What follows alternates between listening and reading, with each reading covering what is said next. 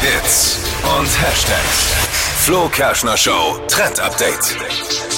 Hybridfleisch. Klingt seltsam, oder? Also, Mhm. aber was ist das Erste, an das ihr denkt, wenn ihr so ein Wort hört? Mal Tier, mal kein Tier. Ja. Ist wie bei, beim Auto, mal Elektro, mal Ja, Sprit, ge- mal Tier, mal kein Tier. Ja, du bist auf halt Ja, dem richtigen natürlich. Weg. Briefleisch. Ich denke an den, an den neuen BMW oder Audi oder Mercedes oder. Also, Dippy hat recht, es geht tatsächlich um Fleisch und unser Gemüse. Aktuell gibt's das immer mehr in den Supermärkten, müsst ihr mal gucken, in den Regalen. Hybridfleisch ist eine richtig coole Idee für Menschen, die was für unsere Umwelt tun wollen, aber ihren Fleischkonsum nicht komplett, ähm, nicht komplett darauf verzichten möchten. Und in diesem Hybridfleisch ähm, ist quasi Fleisch drin und was Pflanzliches, also zum Beispiel noch Gemüse, Au. irgendwelche Samen, Pilze oder Proteine. Und ähm, das besteht dann bis zu 40 Prozent aus so einem Pflanzenanteil.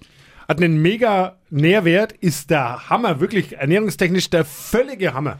Ne, Da, das klingt so, als wär, wärst du influenced und da hast du schon Nein, mal aber ich gegessen. hab's, äh, ja, vielleicht habe ich schon probiert, ja, in der Ja, Tat. hast du? Hast du schon. Ja. Und ist gut. Ja, hat wahnsinnig viel Proteine ist. Aber schmeckt's auch. Schmeckt das? ja, Das ist wichtig.